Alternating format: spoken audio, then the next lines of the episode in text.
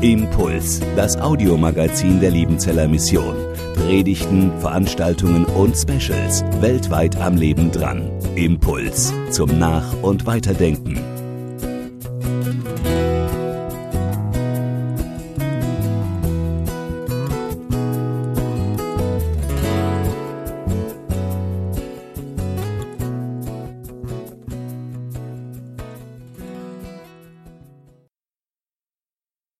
Auch von meiner Seite aus Ihnen allen heute Morgen, die hier sind, allen, die zuhören, jetzt oder irgendwann in der Zukunft. Ich freue mich, dass wir heute Morgen diesen Gottesdienst feiern können, dass wir heute Morgen uns mit einem Text und einer Person beschäftigen dürfen, über die ich noch nie gepredigt habe, über die wahrscheinlich die meisten von Ihnen und von euch noch nie irgendjemand eine Predigt oder einen Gottesdienst gehört hat. Selbst fleißige Bibelleserinnen und Bibelleser wird der eigentliche Predigtext unbekannt sein, es sei denn, sie gehören zu der leider Minderheit, die eine Bibel mit Apokryphen hat und den Rat von Martin Luther immer wieder auch beherzigt, dass das Bücher sind, die gut und nützlich zu lesen, selbst wenn sie dem eigentlichen Wort Gottes nicht gleich zu achten sind. Johannes Lütle hat es schon gesagt, das Gebet des Manasse, um das es heute Morgen gehen soll, das steht ganz am Ende unserer Bibeln, zumindest der Bibeln, die die Apokryphen haben. Und wir müssen uns klar machen, die großen Bibeln der Reformation, sowohl die Zürcher Bibel der Schweizer Reformation wie die Lutherbibel, die Lutherbibel letzter Hand von 1545 bis ins 18. Jahrhundert hinein gab es nur Bibeln mit Apokryphen.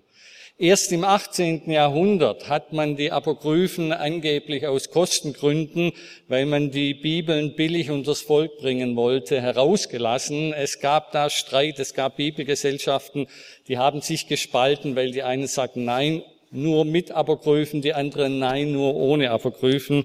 Das ist eine spannende Geschichte der Theologiegeschichte. Für unsere katholischen und orthodoxen Christen gehören diese Bücher ganz selbstverständlich zu ihren Bibeln dazu. Von daher, das ist ein protestantischer Sonderweg, der eigentlich erst im 18. Jahrhundert angefangen hat und den man nicht unbedingt bis zum Ende fortsetzen muss. Das Gebet oder der Psalm des Manasse, der heute Morgen im Mittelpunkt steht, das ist für Luther ein vorbildliches Bußgebet. Es steht darum, ohne Inhaltsverzeichnis, also es steht nicht im Inhaltsverzeichnis, ohne Überschrift am Ende des Alten Testaments als Überleitung zum Neuen Testament, weil hier noch einmal zusammengefasst wird, um was es geht. Gott will Gemeinschaft mit uns Menschen haben. Aber wir Menschen sind in einem Zustand, dass wir mit Gott nicht Gemeinschaft haben können. Und da muss etwas passieren, damit Gott und Mensch wieder zusammenkommen. Das Thema dieser Schwarzbrotreihe ist ja Psalmen außerhalb des Psalters oder Psalmen mit Geschichten. Wir haben vor zwei Wochen gehört, wie Jona im Bauch des Fisches zum Beter wurde und um Hilfe schreit. Wir haben letzte Woche gehört, und wer es nicht gehört hat, auf der Homepage können Sie diese Gottesdienste nachhören. Wir haben letzte Woche gehört, wie Hiskia in einer Notlage sich an Gott wendet. Und wir haben diese Gebete von Jona und von Hiskia dann in den jeweiligen biblischen Büchern. Im Fall von Manasse ist das nicht so. Da haben wir auch eine besondere Not, aber das Gebet selber ist nicht in dem eigentlichen Bibeltext, in dem Fall im Chronikbuch, enthalten. Das ist sozusagen eine Lücke und irgendjemand später hat diese Lücke geschlossen und ein Gebet geschrieben, das für diese Situation sozusagen passend gewesen wäre. Noch etwas, was mir aufgefallen ist, was ich mir vorher nie überlegt habe. Jona, Hiskia und Manasse und ihre jeweiligen Gebete. Das sind alles Ereignisse, die zur Zeit der assyrischen Herrschaft äh, geschehen sind. Also die gehören zeitlich in der Tat zusammen. Und der Mann, um den es heute gehen soll, Manasse, ist ja der Sohn des Königs Hiskia, von dem wir letzte Woche gehört haben. Ein frommer Vater und was für ein missratener Sohn.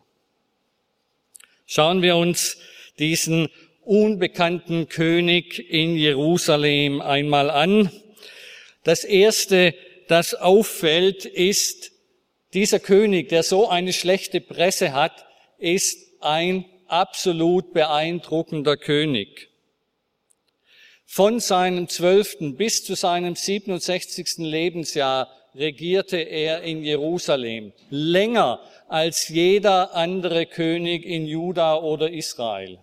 Länger als David, länger als Salomo, länger als sein frommer Vater Hiskia, länger als sein frommer Großvater Josia. Nein, Manasse, den wir vor allem als Erzbösewicht kennen, als übelsten Sünder, als denjenigen, der den Götzendienst in Israel zu einem neuen Allzeit hochgebracht hat, ausgerechnet dieser König regiert am längsten.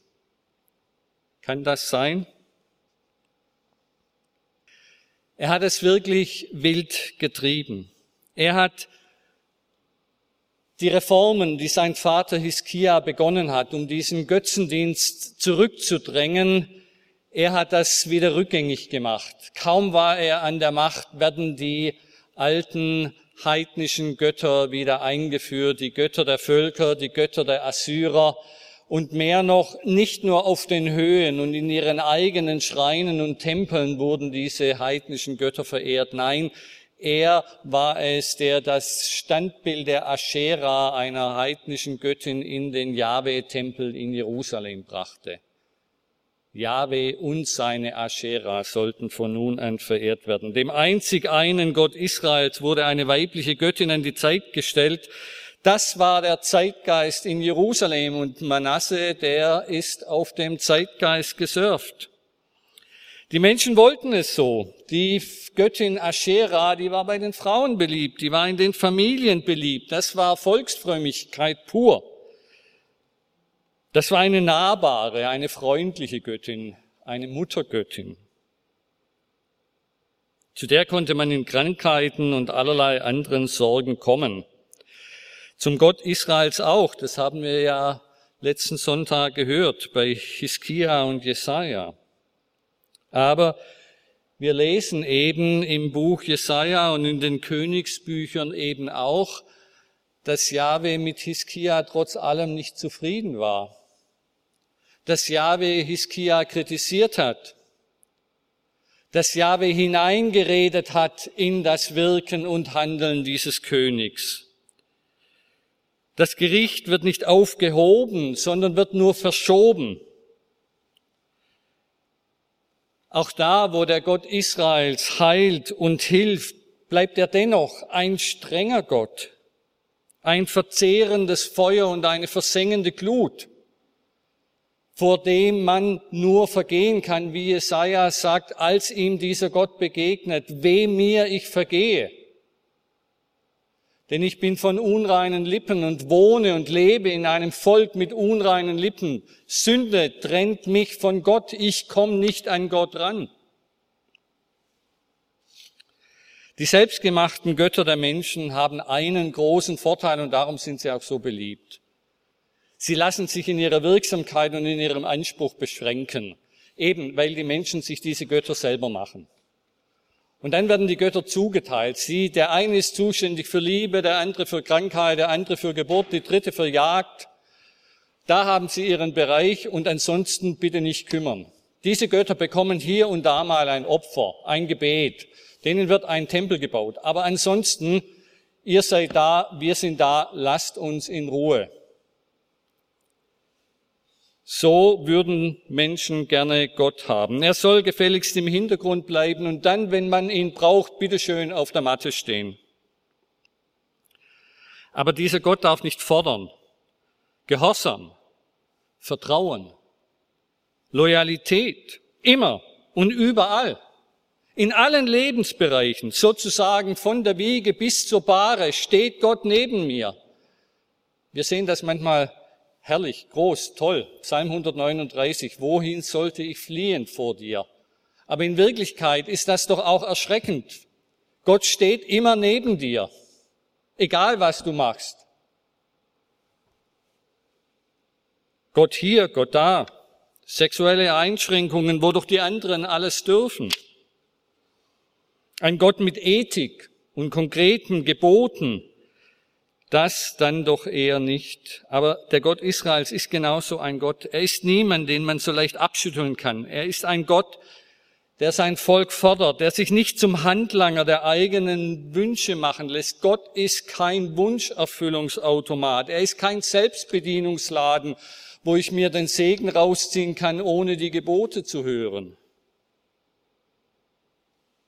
Gott will alles. Aber Gott gibt auch alles. Warum denken wir bei Manasse immer nur an den bösen König? Weil wir, wenn wir überhaupt die Geschichtsbücher der Bibel aufmerksam lesen, Königsbücher, Chronikbücher, das sind ja nicht unbedingt unsere Lieblingsbücher von Esra und Nehemia, ganz zu schweigen. Und die Chronikbücher, wo wir nun die entscheidenden Aussagen über Manasse hören, die fangen ja maximal langweilig an. Neun Kapitel, neun ganze Kapitel, nichts anderes als Geschlechtsregister. Da muss man zuerst mal durch. Da geben viele dann auf und das ist schade, denn die Chronik enthält eine Reihe von theologischen Perlen und sie setzt andere Akzente wie das Königsbuch. Das Verhältnis von Chronik zu Königsbüchern müssen wir uns ein wenig vorstellen wie das Johannesevangelium zu den anderen drei Evangelien. Alle erzählen das Gleiche, die Geschichte von Jesus, aber doch mit ganz unterschiedlichen Akzenten. Und wer nur Matthäus, Markus und Lukas liest und nie das Johannesevangelium, der versäumt Entscheidendes. Und so versäumt Entscheidendes, wer nur Königsbücher kennt und liest und die Chronik, weil sie so langweilig anfängt, beiseite lässt. Wir haben gesehen, ein großer König, der lange regiert und lange Regierungszeiten bedeuten, dass Gott auf der Seite dieses Königs ist. Wer die 40 Jahre voll bekommt, wie David und Salomo, das ist ein besonderes Vorrecht, das ist eine besondere Gnade. 55 Jahre für Manasse, wie kommt's? Darum zweitens, die unerwartete Wende eines Jerusalemer Königs. Ich lese aus zweiter Chronik, aber nur den Anfang. Und er tat, was böse war in den Augen des Herrn, so abscheulich wie das, was die Nationen, die Völker getan hatten, die der Herr vor den Israeliten vertrieben hatte. Und dann zählt das Chronikbuch und auch das Königebuch über neun Verse hindurch auf, was Manasse alles Übles getan hat. Er verführte Juda und die Bewohner Jerusalems, mehr Böses zu tun als die Nationen, die der Herr vor Israel vertilgt hatte. Und jetzt kommt's. Da sprach der Herr zu Manasse und zu seinem Volk. Das ist das Faszinierende. Gott könnte sagen, macht doch, was ihr wollt. Geht doch euren eigenen Weg. Bringt doch das Unglück über euch, das ihr so flehentlich herbeisehnt. Stattdessen Gott redet, obwohl er weiß, dass sie eigentlich nicht zuhören wollen. Da sprach der Herr zu Manasse und zu seinem Volk, sie aber achteten nicht darauf. Aber Gott lässt sich nicht abbringen. Wer nicht hören will, muss fühlen. Und der Herr brachte die Heerführer des Königs von Assur über sie und sie nahmen Manasse gefangen mit Haken und legten ihn in doppelte Ketten und führten ihn nach Babel. Manasse muss ein Stück weit auslöffeln, was er eingebrockt hat. Wir wissen die historischen Umstände nicht, die dazu geführt haben, aber es ist wichtig, weil es zeigt dieses politische Geschehen. Und natürlich war für die Assyrer vor allem ein politisches Geschehen im Hintergrund. Dieses politische Geschehen erfährt hier eine geistliche Deutung in diesem politischen Geschehen, in diesem weltlichen Geschehen, das uns umgibt. Von der Politik bis zu Klima, bis zu Corona. In diesen Geschehnissen sieht der, der glaubt, Gott am Werk. Und so geht es weiter. Und dort in Babel dann, wohin der König verschleppt wird, erreicht Gott das, was er mit seinem Mahnen durch die Propheten und mit seinem Gerichtshandeln an diesem König eigentlich erreichen will. Und in seiner Bedrängnis flehte er, das heißt Manasse, den Herrn seinen Gott an und er demütigte sich tief vor dem Herrn seinem, vor dem Gott seiner Vorfahren und er betete zu ihm. Und er, das heißt Gott, ließ sich von ihm erbitten und er erhörte sein Flehen und er brachte ihn nach Jerusalem in sein Königtum zurück. Achten Sie, wie kunstvoll diese Verse aufeinander bezogen sind. Dreimal wird in drei verschiedenen verbalen Ausdrücken beschrieben, was Manasse tat. Er flehte zu Gott. Er demütigte sich, er betete. Dreimal wird betont oder in dreifacher Weise wird betont, wie diese Umkehr stattfindet. Und dann wird von Gott genau in gleicher Weise, in dreifacher Weise gezeigt, wie er sich auf dieses Umkehren des Königs einlässt. Er ließ sich von ihm erbitten, er erhörte sein Flehen, brachte ihn zurück. Und in all dem geschieht das, um was es im Leben und im Sterben entscheidend ankommt. Und Manasse erkannte, dass der Herr Gott ist. Wir haben es mit Gott zu tun, mit dem Allmächtigen, mit dem Ewigen, dem Schöpfer des Himmels und der Erde. Wir haben es mit dem zu tun, der Anfang und Ende bestimmt dieser Schöpfung und unseres Lebens. Mit diesem Gott, der unseren ganzen Gehorsam will, unsere ganze Liebe, unsere ganze Hingabe, nicht nur ein bisschen, keine Teilzeitfrömmigkeit. Dieser Gott ist nicht zufrieden mit den Brocken, mit denen wir meinen, unsere Pflicht ihm gegenüber getan zu haben. Drittens, eine unverhoffte Verzögerung des Gerichts.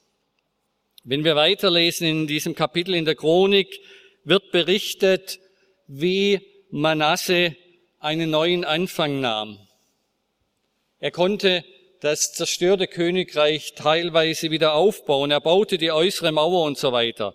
Und dann die innere Reform. Er schaffte die Götter und das Götzenbild aus dem Haus des Herrn. Das heißt, dieses Aschera-Bild, das er selber aufgerichtet hat, er nimmt es wieder weg.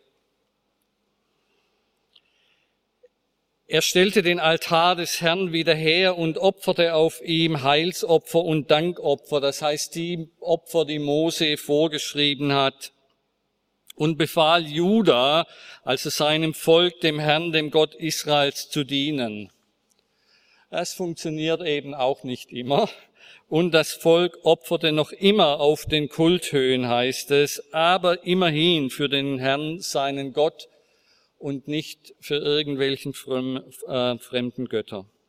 Manasse steht nun in der Tradition seines Vaters Hiskia. Er verlässt sich auf Gott allein. Er verbannt die anderen Götterbilder aus dem Tempel. Das Volk das sehen wir, folgt ihm nur bedingt. Es will seine Lieblingsfrömmigkeitspraxen nicht aufgeben. Es will sich von Gott nicht zu sehr hineinreden lassen.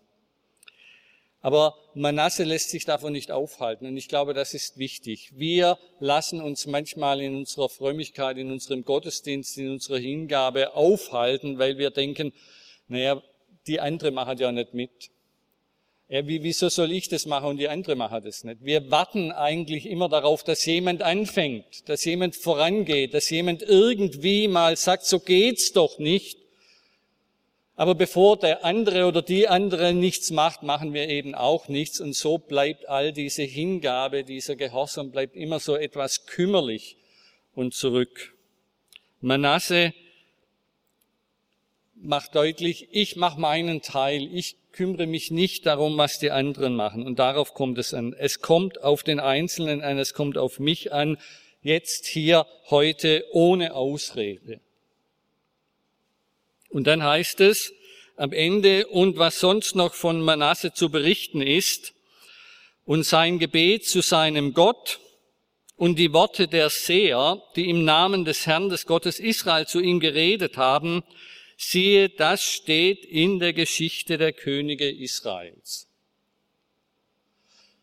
Viele Bibelleser meinen nun, okay, also Geschichte der Könige Israels, das sind unsere Königebücher, jetzt schauen wir da mal nach, da steht aber von all dem nichts. Das heißt, die Geschichte der Könige Israels ist leider eine Quelle, die wir nicht mehr haben. Die wurde nicht erhalten, die ist nicht überliefert. Und darum haben wir das Gebet des Manasse, das hier erwähnt wird, das haben wir nicht als biblischen Text. Und die Worte der Seher, das heißt die Propheten, die zur Zeit Manasses gewirkt haben, deren Botschaft haben wir auch nicht. Und sein Gebet und wie er erhört wurde und alle seine Versündigung und seine Untreue und die Stätten, an denen er Kulthöhen gebaut und die Ascheren und Götzenbilder errichtet hatte, bevor er sich demütigte, Siehe, das steht geschrieben in der Geschichte der Seher.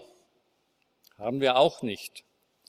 Und weil wir das nicht haben, darum hat sich eben jemand hingesetzt in der Zeit danach und hat ein Gebet geschrieben, das so aussehen, das sozusagen das wiedergibt, was Manasse in dieser Situation gebetet haben könnte.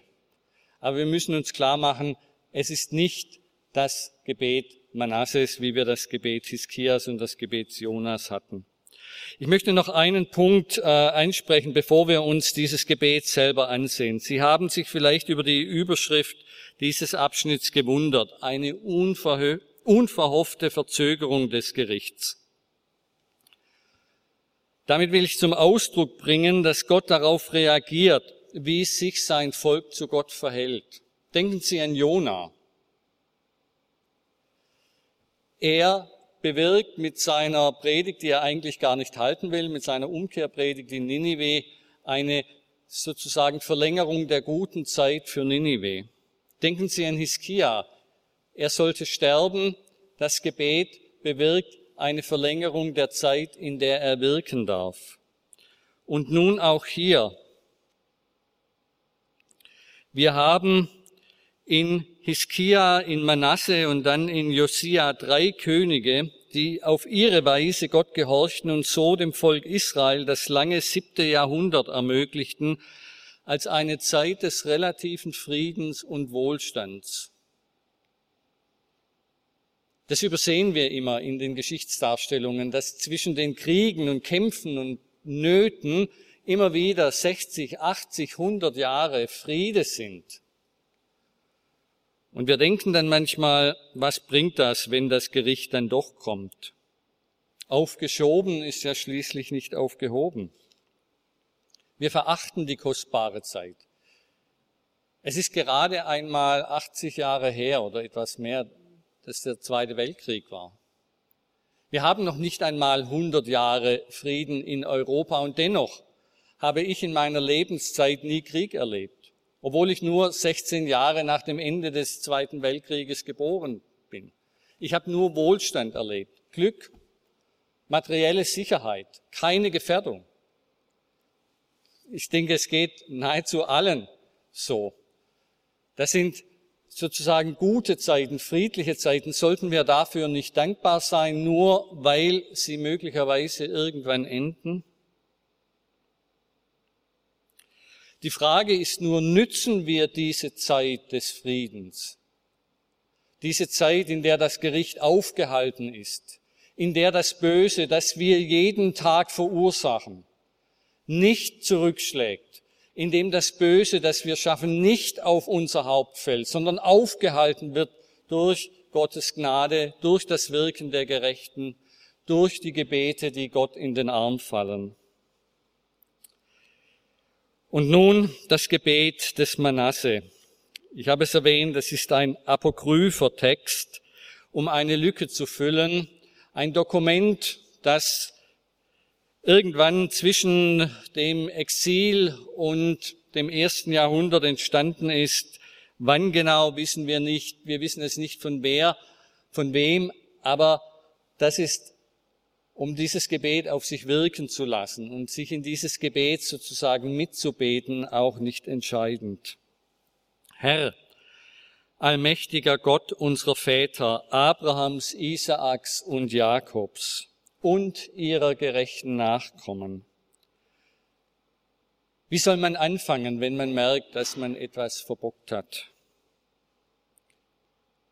Manasse erinnert sich an die Geschichte seines Volkes, an die Verheißungen und Beauftragungen, die Gott seinem Volk, seinen eigenen Vorfahren gegeben hat. Damit macht Manasse etwas, das wichtig ist für uns alle. Gottes Heilsgeschichte fängt nicht bei mir an und sie endet auch nicht bei mir. Ich bin nicht so schrecklich wichtig. Wichtig ist Gottes großes Tun von Anfang bis Ende und da hinein gehört mein Leben. Aber ich bin nicht der Zielpunkt von Gottes Heilswirken. Ich bin ein Glied in einer Kette. Sich selber und seine eigene Bedeutsamkeit zunächst einmal etwas herunterschrauben, das ist hilfreich.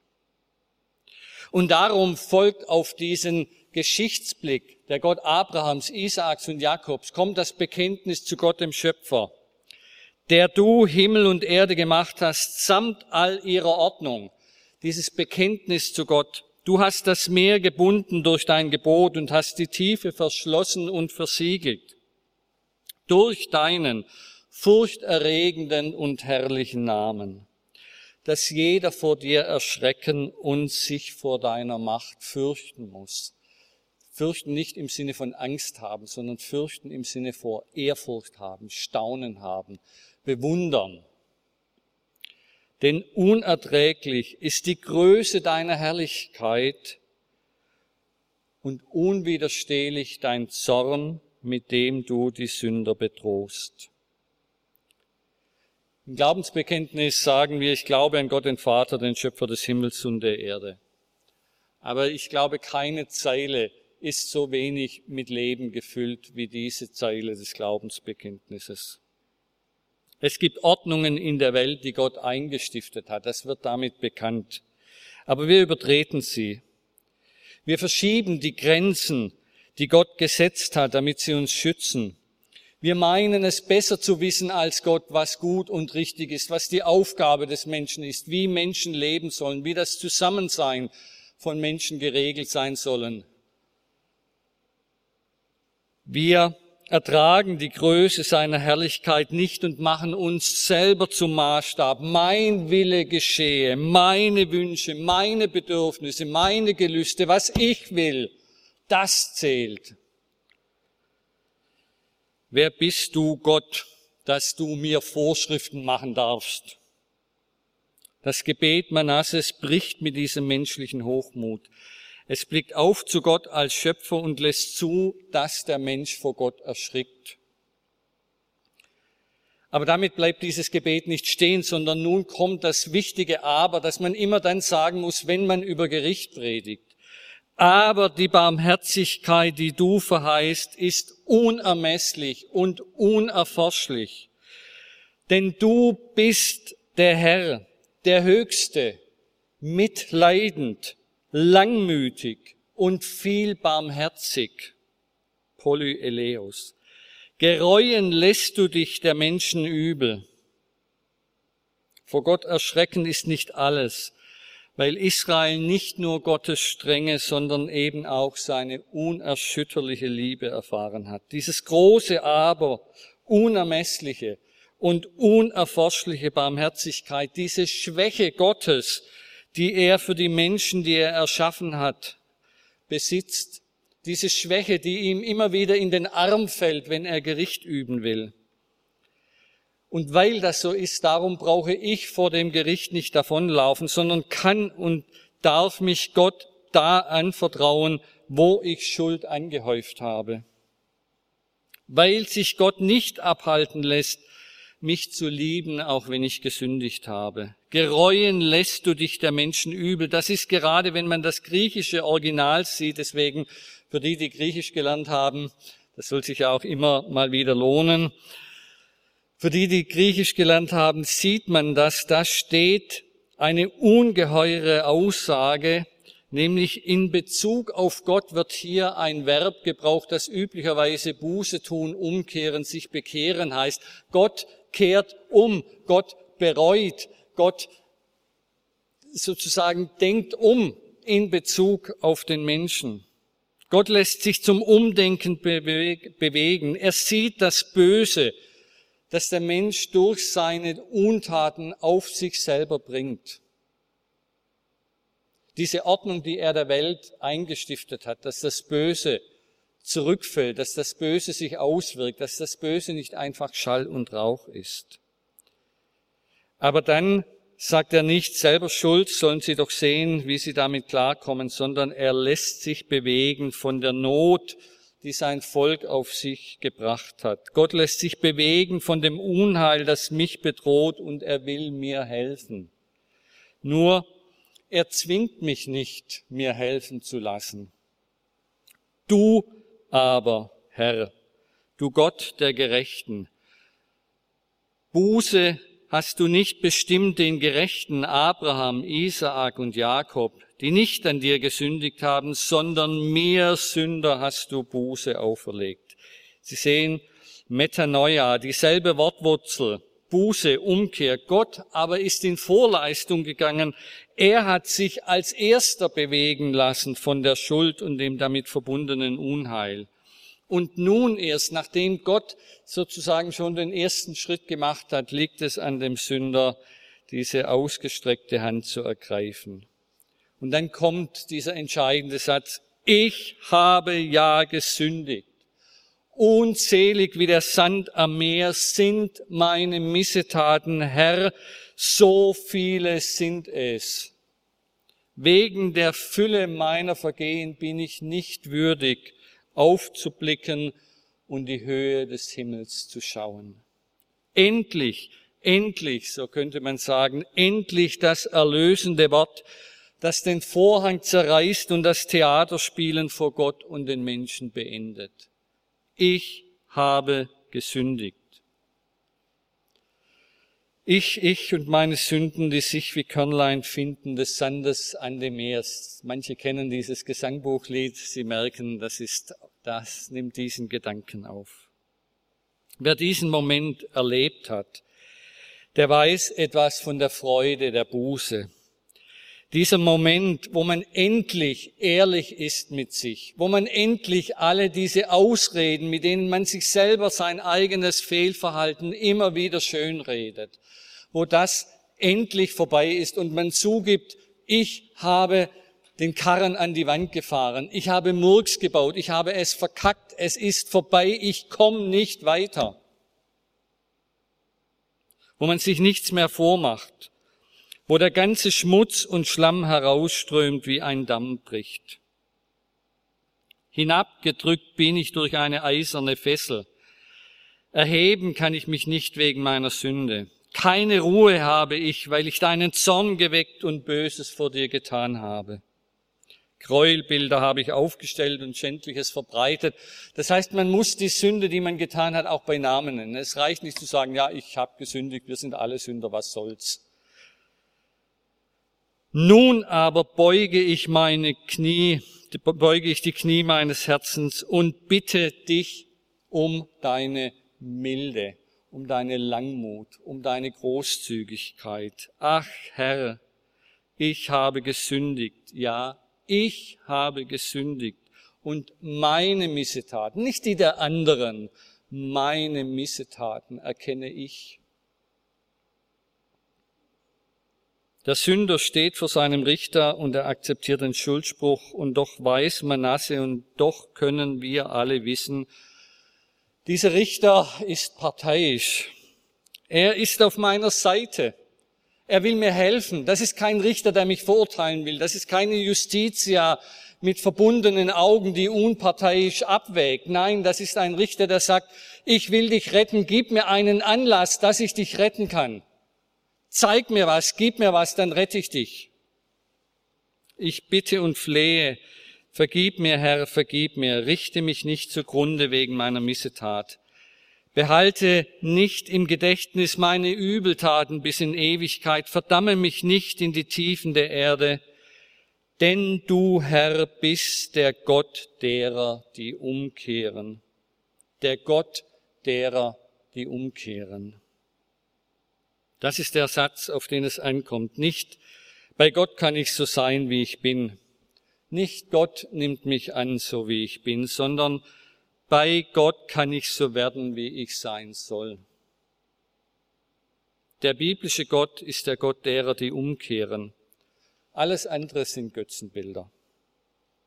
Und diesem Gott, der dem Übel, das seine Geschöpfe auf sich gebracht haben und immer wieder selber bringen, nicht nur zusieht, sondern der sie davor bewahren will, der sie aus diesem Übel herausreißen will, diesem Gott allein gebührt der Lobpreis bis ans Ende der Zeit.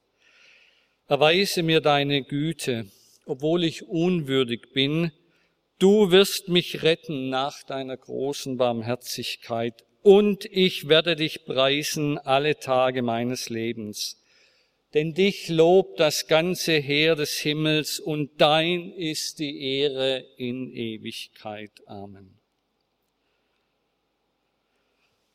Abschließend das Schwarzbrot zu mitnehmen. Gott kommt uns entgegen.